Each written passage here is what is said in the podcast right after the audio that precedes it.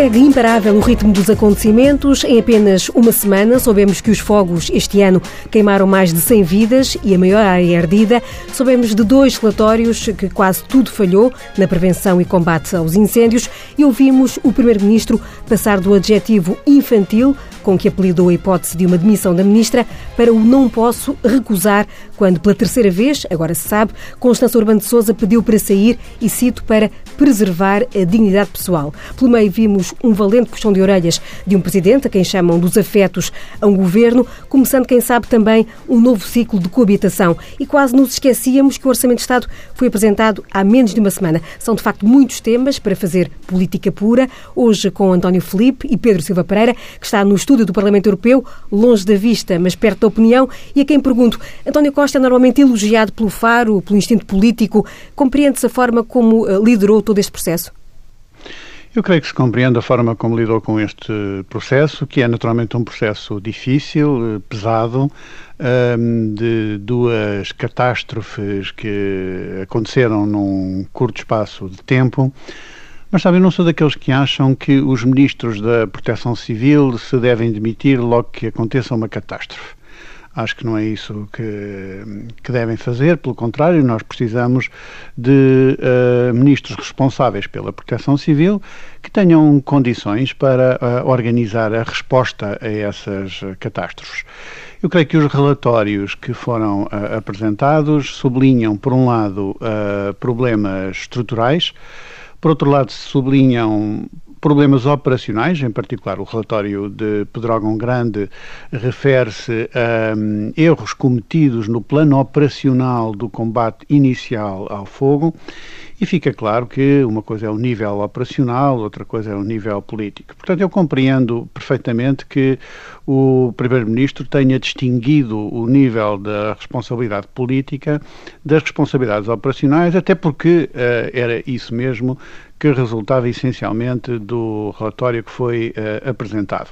Agora, uh, não há dúvida de que a acumulação das tragédias coloca uma questão nova que não é apenas a questão da, da, avaliação das responsabilidades em relação ao que aconteceu, mas também a questão de saber quem é que são os protagonistas adequados ao tal novo ciclo de respostas políticas um, aos problemas estruturais e operacionais que foram identificados. E desse ponto de vista, eu compreendo que a ministra Constância Urbano de Souza, apesar de não ter, eh, do meu ponto de vista, uma responsabilidade pessoal no, no que aconteceu, se sinta, um, por um lado, uh, fragilizada, até emocionalmente, com uh, o sucedido e que uh, entenda que existem, existem outras pessoas que porventura seriam mais adequadas ao tal novo ciclo e, portanto, isso precipitou um pedido de demissão insistente, agora aceite pelo uh, Primeiro-Ministro e a remodelação de que temos conhecimento. Já vamos lá, já vamos a esse tema do, da escolha de Eduardo Cabrita para ocupar agora essa pasta deixada vaga por Constância Urbano de Sousa, mas e também ao relatório que Pedro Silva Silva Pereira já fez referência, mas antes António Felipe perguntava-lhe se eh, eh, António Costa invocou eh, como razão para não ter eh, deixado sair a ministra o facto de ser preciso preparar as reformas que vão ao Conselho de Ministros agora no próximo sábado. Era possível que essa reforma extensa fosse feita por eh, agentes políticos que, que estavam numa posição de fragilidade? Vamos lá ver. Isto, depois das coisas acontecerem, é fácil falarmos. Imaginamos que que o Primeiro-Ministro tinha aceito a demissão da Ministra logo após o incêndio de Pedrógão. Isso ia, ia evitar este fim de semana trágico que tivemos no domingo, ou seja, quem fosse Ministro da Administração Interna nos últimos dois meses teria respondido de uma forma substancialmente diferente.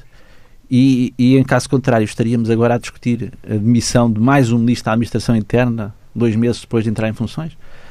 E, portanto, eh, naturalmente que, que, a questão, do meu ponto de vista, não é tanto uma questão de, de rostos. Eh, o que se passa é que, de facto, houve uma. Ah, para já, quer dizer, nós não podemos considerar esta situação como normal. Não é normal não é, que eh, ocorram 500 incêndios no mesmo dia. Quer dizer, de facto, os recursos são finitos, ou seja, mesmo que nós tivéssemos uma proteção civil melhor organizada do que temos e uma hum, e uma capacidade de resposta superior à que temos, mesmo assim estávamos sempre perante uma grande tragédia. E eu acho que é, por uma questão de, de honestidade, é preciso reconhecer isso. Agora, uh, desde há muito que são uh, assinaladas fragilidades. Quer dizer, se nós uh, às vezes temos, temos tendência para esquecer as coisas. Ainda há pouco tempo a Assembleia da República produziu extensos relatórios feitos na sequência de muitas audições de, de, especialistas, de autarcas, enfim, todas as pessoas que estão agora a ser ouvidas já tinham sido ouvidas. E o que é que adiantou Lá a Assembleia isso? da República adiantou dois grossos volumes com um relatório e respectivos anexos, muitas recomendações. O que acontece é que estas recomendações, e não é primeiro, não foi a primeira vez que a Assembleia da República fez isto. Já, já há vagas, várias vagas de relatórios em diversas legislaturas da Assembleia da República. O que acontece depois é que ou não se faz aquilo que está, que está recomendado, ou às vezes até se faz o contrário, como por exemplo se nós pensarmos na, naquilo que foi a atitude do governo anterior relativamente à plantação de eucaliptos, vemos que é exatamente o contrário daquilo que esses relatórios preconizavam, que já, se, já o problema da monocultura de eucaliptos já era assinalado, o problema da desertificação do interior já era assinalado, deficiências a, a nível da proteção civil já era tudo assinalado e, no entanto, o que acontece é que as coisas vão, vão, vão não, não se atua em conformidade e depois, naturalmente, quando existe uma tragédia maior, obviamente que, que se tocam todos os sinais de alarme. Agora, é evidente que a Ministra estava numa posição fragilizadíssima, é, é compreensível que a própria tenha dito que, que, que, já estava no limite e, portanto, politicamente já não era sustentável a sua manutenção à frente do governo e, portanto, é compreensível, do ponto de vista da Ministra, e, e, também, obviamente, do ponto de vista do Primeiro-Ministro, nestas circunstâncias, aceitar essa, essa demissão. Agora, nós não podemos ficar, enfim, considerar que, que, estamos satisfeitos, enfim, a Ministra foi-se embora, havia, havia forças políticas, também do CDS, para quem o alfa e o ômega era, do problema era a admissão da Ministra da Administração Interna, andava há meses todos os dias a insistir na admissão da Ministra da Administração Interna e agora é caso para perguntar se demitida a Ministra da Administração Interna se os problemas estão resolvidos. Não estão porque aquilo que é preciso de facto é que é, é, ter uma outra atitude, quer no que se refere à política florestal, que obviamente tem muito pouco a ver com a administração interna, mas também, obviamente, ao nível do dispositivo de, de, de combate aos incêndios para, no fundo, permitir uma, uma mais pronta resposta àquele ponto crítico que tem sido assinalado por diversos relatórios, que é o problema do ataque inicial. E, portanto, que agora vamos em ver grande escala que terá falhado, casos. terá falhado de facto em, em Pedrógão e aqui, porventura, terá falhado, embora aqui, como estamos a falar, 300 incêndios ao mesmo tempo, aqui eu creio que a questão tem que ser colocada, de facto, noutros termos. Uh, mas, portanto, obviamente que é preciso refletir sobre os meios que são disponibilizados. Uh, agora, creio que há uma, uma tarefa inadiável para o Estado português, que é o apoio às vítimas Uh, e, e, e, é o apoio à economia destruída, não é? Nós temos um rasto de, de empresas que, que arderam, postos de trabalho em causa, portanto há, há, há muito que reparar e, portanto, há, é preciso uma grande mobilização de esforços para reparar aquilo que for possível reparar e depois, naturalmente, tomar medidas para que em anos próximos estas coisas não aconteçam, que, que, situações tão dramáticas como, como estas que tivemos que enfrentar este ano não, não se repitam, pelo menos com uma gravidade semelhante. Uh, e esse é que é de facto o grande desafio que se coloca aqui, uh, não tanto fazer disto uma arma de arremesso político, não tanto procurar encontrar bodes expiatórios, uh, usar isto como, como uma politizar no pior sentido, não é? partidarizar esta questão, fazer disto uma arma de arremesso. Eh, esse é o pior caminho e, infelizmente, enfim, temos visto que o PSD e o CDS tem sido esse o caminho que tem vindo a trilhar, lamentavelmente. Mas eh, agora, de facto, temos que ser exigentes e temos que, que fazer com que eh, monitorizar as medidas que vão ser tomadas por quem tem de as tomar, pelos vários ministérios, para várias entidades, para que, eh, que se possa hum, responder de outra forma a estes problemas. Eh, Pedro Silva Pereira, no próximo sábado, logo pela manhã, e, e, portanto já vai participar no Conselho de Ministros como novo Ministro da Administração Interna, eh, será, tomará, será conferida posse um, Eduardo Cabrita, um homem que tanto Pedro Silva Pereira como António Filipe conhecem bem. É um homem certo para este cargo? Ou foi uma escolha de, eh, de António Costa pela proximidade política e de amizade que o une? Eu creio que o Dr. Eduardo Cabrita é um valor seguro para uma pasta difícil, num momento particularmente exigente. uh, tem uma grande uh, experiência política, com provas dadas, bons resultados, e, portanto, é uh, uma aposta segura que o Primeiro-Ministro faz numa nomeação neste momento.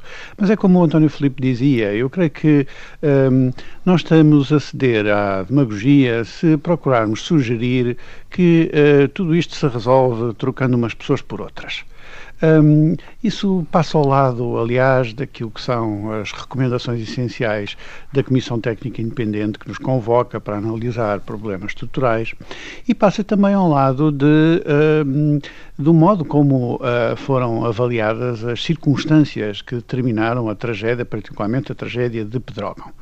E essa uh, ideia de que há agora aqui uma solução uh, mágica, com protagonistas ou outra fórmula qualquer, que um, vai, de repente, ou mesmo que seja a médio prazo, poupar a floresta portuguesa às contingências de um, circunstâncias climáticas extremas como aquelas que enfrentamos, ou atividade criminosa recorrente que provoca os incêndios, isso é enganar as pessoas, não é? Isso penso que é pura demagogia. E mais ainda, se procurarmos, como o CDS procurou fazer, um, um aproveitamento político. Eu acho que o CDS fez uma tentativa verdadeiramente indecorosa de aproveitamento político de uma tragédia. Primeiro com aqueles pedidos histéricos de demissão da ministra e agora com a, a moção de censura. A ideia da política positiva que enche os cartazes com a, a cara da doutora Assunção Cristas foi revogada por esta atitude, uh, uma atitude uh, em momento de uh, tragédia, de procurar a todo custo atacar o primeiro-ministro, atacar o governo, provocar uma crise política, esquecendo, aliás, também, não apenas apenas as circunstâncias eh, que temos pela frente, mas as responsabilidades próprias que o CDS não deixa de ter, e a doutora Assunção Cristas particularmente, por ter sido responsável pela política florestal portuguesa durante quatro anos, e até também uh, uh, aquilo que são as responsabilidades passadas do governo CDS-PSD, um, quando se confrontou também com incêndios de enorme dimensão. O Dr. António Filipe recordou há pouco uns relatórios que a Comissão, que, que, que o Parlamento uh, português fez uh, a propósito dos, uh, dos incêndios florestais. Convém recordar que esses relatórios foram feitos na sequência da tragédia dos incêndios de 2003, em que a área ardida foi da mesma ordem de grandeza daquela que ardeu este ano e morreram ali também umas dezenas de pessoas. Uh, e não me lembro de uh, os responsáveis do CDS, na altura, terem uh, avançado com pedidos de demissão dos membros do seu governo ou, ou, outras intervenções do mesmo género, apesar de também, nessa altura, manifestamente ter havido uma descoordenação na resposta aos incêndios. Portanto, eu acho que nós devíamos olhar para isto com serenidade, com sentido de responsabilidade, com sentido de Estado e a moção de censura que vamos discutir no Parlamento na próxima semana, uh, infelizmente, não se inscreve na lista das uh, respostas que os portugueses, julgo eu, esperam a uma tragédia desta dimensão. António Filipe, esta moção de censura foi apontada pelo Presidente da República como um momento clarificador. Uh, o PCP sentiu-se de algum modo convocado a clarificar a posição que tem nesta solução governativa? Não necessariamente, creio que isso não seria necessário, porque a posição do PCP é clara, mas naturalmente que a moção de censura está, creio que será apresentada hoje, não é?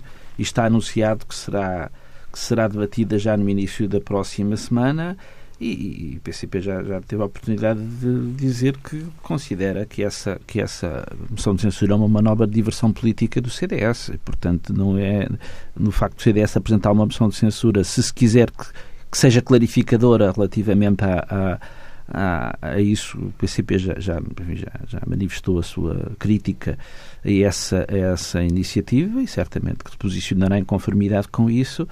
Uh, e, portanto, é de facto um, um, cumpre apenas os objetivos políticos do CDS, desde logo de se antecipar ao PSD, sabendo que o PSD, como nem liderança tem, não estaria em condições de, de, de, apresentar uma moção de censura, porque senão quem é, quem é que ofereceria para substituir o atual governo, o líder missionário, e portanto o PSD não está não está em condições de fazer isso e, portanto, fez uma coisa absolutamente patética no, no debate quinzenal que foi perguntar porque é que o governo, ou seja, o, o, o PSD que não sabe explicar porque é que não apresenta uma moção de censura, porque, pergunta porque é que o governo não apresenta uma moção de confiança, o que é uma coisa quase do anedotário político, e de facto o CDS explorando também essa fragilidade e, obviamente, explorando o clima emocional que justamente se criou à volta da tragédia dos incêndios florestais, quis aproveitar isso politicamente a seu favor e, portanto, é uma, enfim, uma manobra de diversão política da parte do CDS e, e, e não é mais que isso e, portanto, será uma resposta em conformidade. Pedro Silva Pereira, esta mensagem eh, que eh, o Presidente da República, Marcelo Rebelo de Sousa,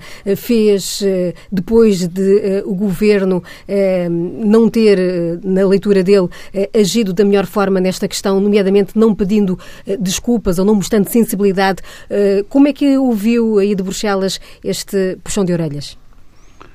Bom, eu acho que o Presidente da República está naquela posição fácil de poder uh, alinhar com as expressões de uh, indignação e de sofrimento do país sem ter que uh, subscrever responsabilidades na solução de problema nenhum. Uh, e isso é uma posição naturalmente fácil que, uh, que coloca o governo sob uma exigência adicional. Agora, o Presidente foi ao ponto de quase considerar oportuna uma clarificação política no Parlamento da legitimidade do Governo e da sua capacidade para enfrentar o problema, eh, mas ao mesmo tempo eh, sinalizou e antecipou aquilo que lhe pareciam ser as, eh, as consequências da votação de uma moção de censura. Se ela fosse aprovada, isso significaria a queda do governo e, portanto, a necessidade de uh, eleições uh, antecipadas. Se ela for uh, rejeitada, então isso significa uma clarificação e um reforço da legitimidade uh, do governo uh, democrática e executada uh, perante o Parlamento. Eu creio que é isso que fundamentalmente está em causa e significa que, com toda a probabilidade, nós vamos ter na próxima semana um reforço da legitimidade do governo por via da rejeição da moção de censura no Parlamento. Não, não considera, com o facto de, desta mensagem dos recados que o Presidente tinha deixado no 5 de outubro, quando disse que as pessoas portugueses esperam do Estado que lhes dê uh, o penhor da tranquilidade uh, e com outras críticas que o Presidente tem feito, não considera que seja aberto um novo ciclo também da coabitação entre o Presidente e o Governo? Eu estou convencido que não. Uh, mas, enfim, vamos ter que esperar para ver eh, as cenas dos próximos capítulos. Uh, uma coisa é certa: a legitimidade do governo não depende da confiança política do presidente. Nunca dependeu. No nosso sistema uh, de governo, não é assim que as coisas funcionam. A legitimidade democrática do, do governo assenta no Parlamento eleito pela, pel, diretamente pelos cidadãos. Um, eu não creio que seja do interesse do Presidente da República um, e estou até convencido que não é da sua interpretação dos poderes uh, presidenciais alimentar gratuitamente um cenário de conflito político com o governo. E, portanto, eu não prevejo que isso aconteça uh, daqui para a frente um, e acho que uh, este é um episódio que uh, tem uh, razões muito específicas numa tragédia uh, e em que o Presidente alinha, como digo, pela expressão de sofrimento que encontra no país. António Filipe, rompeu-se aqui alguma coisa entre o Governo e o Presidente na relação que estava estabelecida? Vamos lá ver. Eu acho que fala-se muito em coabitação mas no sistema político português as possibilidades de coabitação do Presidente da República são limitadas, porque o Presidente da República não se pode substituir ao Governo, não tem funções governativas. Obviamente que tem assim aquela chamada magistratura de influência e, de certa forma, o discurso que fez procura usar, vá lá, esse poder simbólico que tem a palavra do Presidente da República e, portanto, de, enfim, como dizia o Pedro Silva Pereira, de facto está numa posição relativamente fácil, não é? Porque não é ele que tem de tomar as medidas que é necessário tomar. Ele disse que tomava estas mortes portanto, como um peso no seu mandato, não é? É evidente, é durante o seu mandato e, portanto, creio que todos, todos sentimos, de facto, essas, essas mortes, não somos indiferentes a isso, como é evidente, e obviamente que o Presidente da República também não, e, portanto, há ali um sentimento legítimo. Agora, o Presidente da República não, não só não se pode substituir ao Governo, como nem à Assembleia da República, porque é de facto perante a Assembleia da República que o Governo responde politicamente, e, portanto, a intervenção do Presidente da República, desse ponto de vista, a ser mais do que isso, ou seja, como até algumas vozes, enfim, um pouco pateticamente, chegaram até a, a sugerir possibilidades como dissolução da Assembleia, e, ora bem, isso era uma coisa absolutamente inconcebível.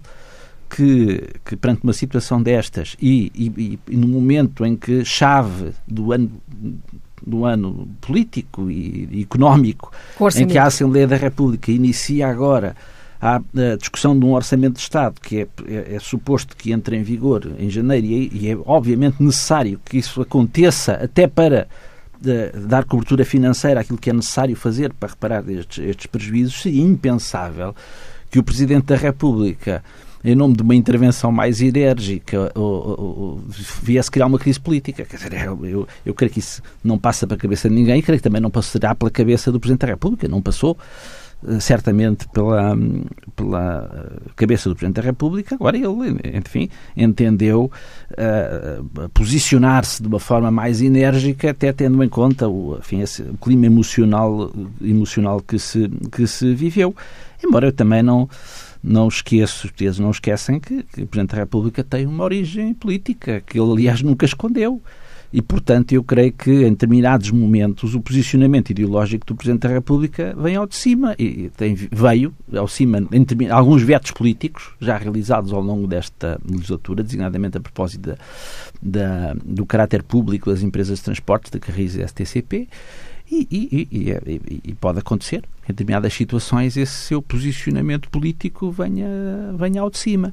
Mas eu creio que o nosso sistema político é aquele que é.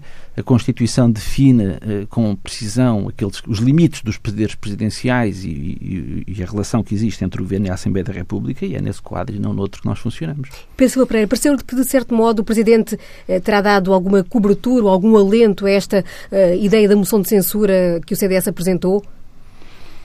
Bom, não vou tão longe, quer dizer, o Presidente disse se alguém no Parlamento tem dúvidas, então que se clarifique. Estava a referir-se a um anúncio que já tinha sido feito pelo CDS da moção de censura. Uh, eu acho que aí realmente o mais importante foi aquilo que ele acrescentou depois, quando disse, atenção, uma moção de censura significa umas, uma de duas coisas, ou que o Parlamento retira a confiança ao Governo e uh, o Governo cai, ou que uh, o Parlamento reforça a legitimidade democrática do Governo.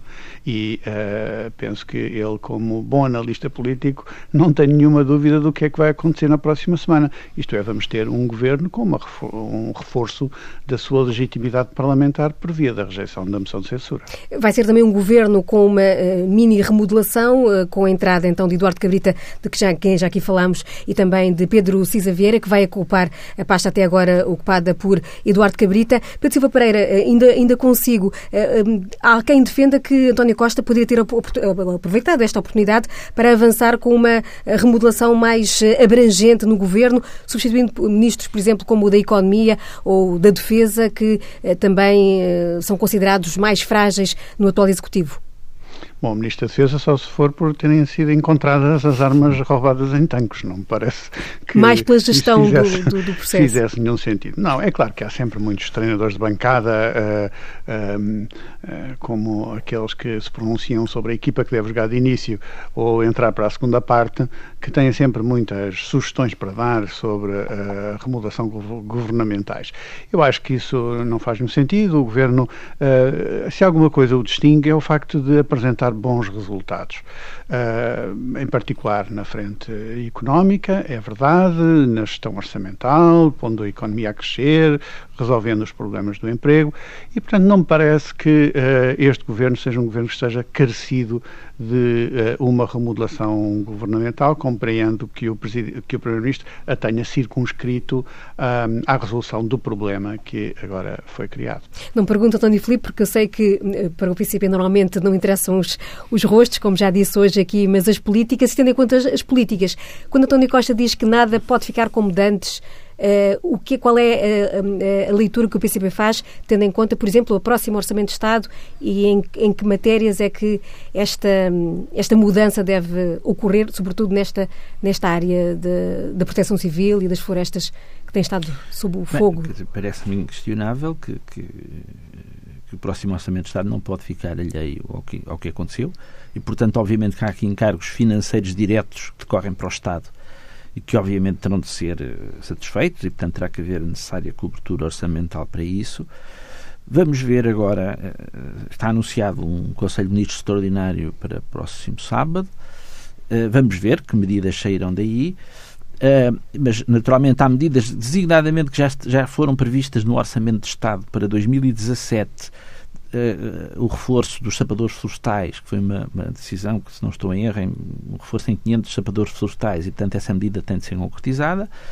Uh, e, e, depois há uma reflexão que é necessário fazer e deve ser feita com, não deve ser adiada, que tem que ver com a estrutura da proteção civil. Que de acordo já agora Opções, que, é, que, de acordo com estes relatórios, sobretudo um deles, há uma forte crítica, há, no fundo, à desnatação eh, da, da, da, estrutura ao longo dos anos dos vários governos. Houve opções tomadas em sede de, de lei de base da proteção civil que, que fundiu, havia um Serviço Nacional de Bombeiros, havia um Serviço de Proteção Civil e houve uma fusão na Autoridade Nacional de Proteção Civil, que foi contestada na altura, porventura com, com boas razões, e, portanto, a partir daí criou sempre uma dificuldade de relacionamento entre o comando dos bombeiros, propriamente, e a, e a, e a estrutura da proteção civil, havendo até alguma acusação de que a estrutura, eh, a estrutura de proteção civil era, era provida por razões políticas e não tanto por razões de, de competência. A, a, nível de comando. E, portanto, há todo uma, um apuramento que é necessário fazer, saber se essa opção foi adequada, se existe, se, se o esquema que existe para o combate aos fogos florestais e de, de, coordenação entre as várias entidades que, que têm de ser envolvidas, porque há aqui um, uma conjugação de entidades que têm de ser coordenada, designadamente os bombeiros, designadamente as Forças Armadas, se for caso disso, as forças de segurança, as próprias autarquias, e portanto há aqui uma série de, de, de serviços que, que, têm que ter, têm que ter uma coordenação eficaz. E essa discussão deve ser feita eh, prontamente, não é? E, e, que se traduza de facto em alterações que as pessoas depois possam sentir no terreno e que possam uh, produzir resultados. E portanto é isso naturalmente que se, que se espera. E vamos ver agora, uh, aguardamos quais são as medidas que vão ser propostas pelo Governo. Agora, seja como for, Uh, tem que haver aqui alguma tradução orçamental em vários, em vários setores, não é? Tem que haver, naturalmente, provavelmente alguma alteração ao nível das estruturas, mas depois que, que as estruturas sejam criadas tenham condições para funcionar. Eh, Pedro Silva Pereira, esta hum, fusão de que falava, esta mudança na proteção civil ocorreu exatamente eh, num governo em que António Costa era, eh, tinha a pasta da administração interna e, certa, em certa medida, este falhanço pode ser atribuído a essas opções tomadas nessa altura, em 2016, se não estou em erro. Eu acho que quando, quando, pensamos nas medidas estruturais uh, que são necessárias, seguindo, aliás, as recomendações desta Comissão Técnica uh, Independente, elas passam, por um lado, pelo ordenamento florestal, pela gestão da floresta e pelo cadastro, um, em segundo lugar, pelo modelo de organização da proteção civil, enfim, vamos ver o que é que exatamente nessa matéria vai ser proposto no seguimento do Conselho de Ministros uh, de sábado. Depois, os meios que estão disponíveis um, de apoio à prevenção e ao combate aos incêndios e, finalmente, a questão orçamental, e aí concordo com o António Felipe, como aliás o Partido Socialista disse no último debate quinzenal desta semana, um, é natural natural que estas medidas tenham que ter uma expressão orçamental e já no orçamento para 2018, o que significa que agora nas especialidade será preciso uh, cuidar daquilo que uh, uh, é uma expressão orçamental das medidas que vão ser anunciadas. Agora, nós precisamos também de ter presente aquilo que são os problemas que foram identificados e não funcionar como se uh, o relatório não tivesse existido ou se, existindo, avalizasse toda a espécie de discurso crítico que foi feito sobre a resposta aos incêndios. Eu recordo, por exemplo, que a questão crítica dos incêndios de Pedrógão é a Estrada da Morte, a famosa Estrada da Morte. Um, mas o que o relatório diz é que, primeiro, não há nexo de causalidade entre as mortes e a falta de limpeza das bermas. Em segundo lugar, que não confirma aquilo que muitos disseram, que a GNR tinha encaminhado as pessoas para aquela estrada. Isso não aconteceu, segundo o relatório. E, em terceiro lugar, diz ainda que se aquela estrada tivesse sido fechada, uh, as consequências teriam sido piores. Eu lembro muito daqueles que fazem uh, críticas ao combate aos incêndios, começaram, aliás, por aí. Aquela estrada devia ter sido fechada. O relatório diz o contrário. Diz que se tivesse sido fechada, teria sido pior.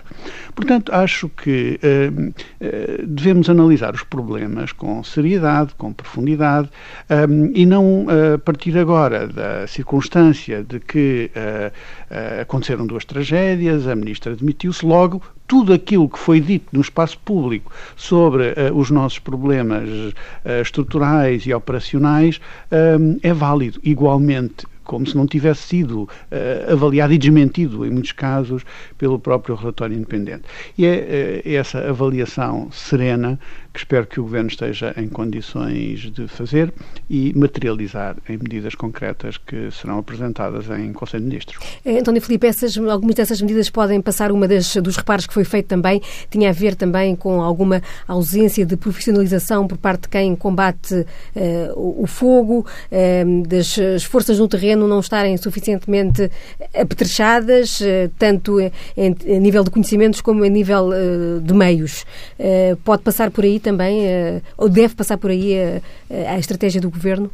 Porventura pode, vamos lá ver, eu creio que de facto há aqui uma, as questões de fundo estão de facto no ordenamento florestal. Dizer, obviamente que, aliás, até há muitos responsáveis dos bombeiros que o dizem, que se, que se o que se gasta no, no combate fosse gasto na prevenção, não eram necessários tantos meios para o combate aos fogos. Porque, de facto, a questão... E muitos autarcas disseram agora que se estivessem 5 mil bombeiros uh, no local de combate a incêndio, isso não teria feito por, grande diferença, porque sim. as condições climatéricas eram de tal modo extremas que, uh, que eram, de facto, uh, impossíveis de, de, de, enfrentar. Sim.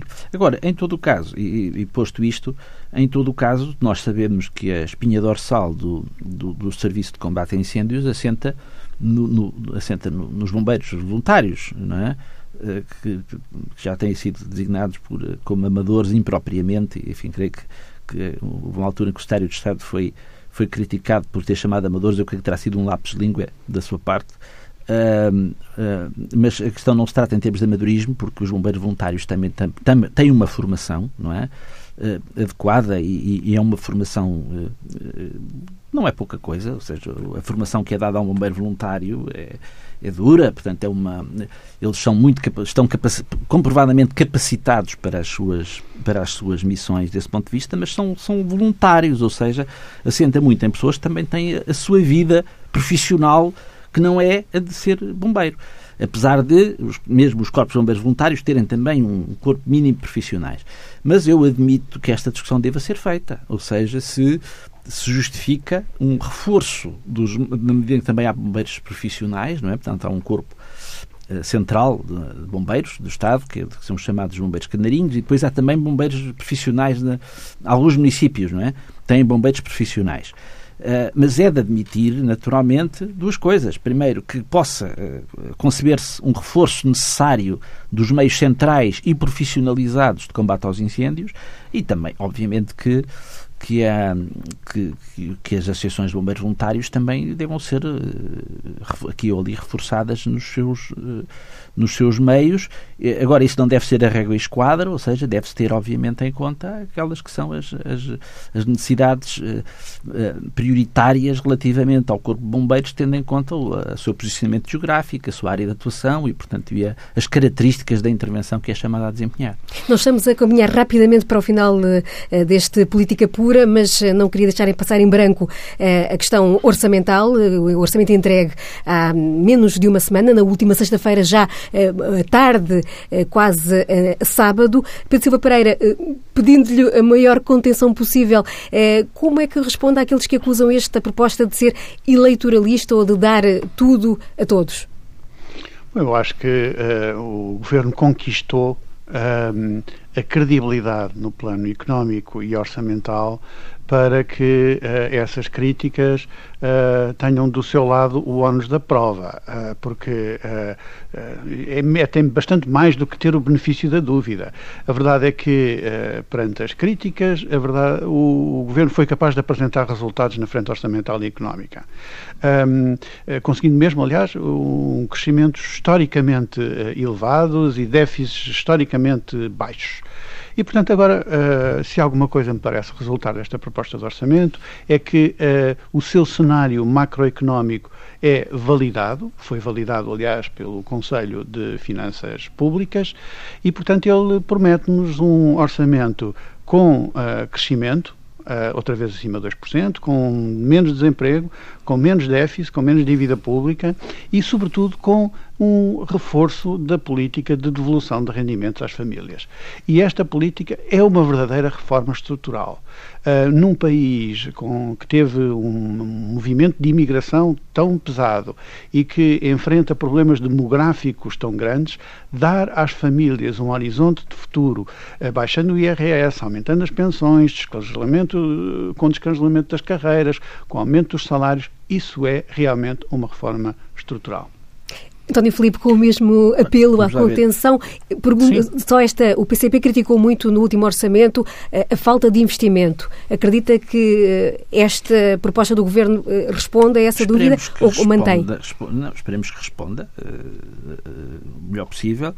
Agora, eleitoralismo vem de eleições e, portanto, no próximo ano é coisa que não haverá, previsivelmente, e, portanto, eh, enfim, eh, agora, a reposição de rendimentos não é um ato eleitoralista, é um, é um ato de justiça, eh, porque as pessoas, de facto, foram expoliadas desses, de, de, dos seus rendimentos, com os seus salários congelados, com cortes injustos, e, portanto, é da mais elementar justiça que, que esse caminho prossiga e, enfim, e este orçamento dá boas pistas nesse sentido e agora, de facto, há também problemas a responder ao nível das funções sociais do Estado que exigem algum investimento e esperemos que o orçamento também não deixe de responder aí naquilo que é mais premente. António Felipe, Pedro Silva Pereira, os dois protagonistas que fizeram o Política Pura desta semana, que regressa já na próxima.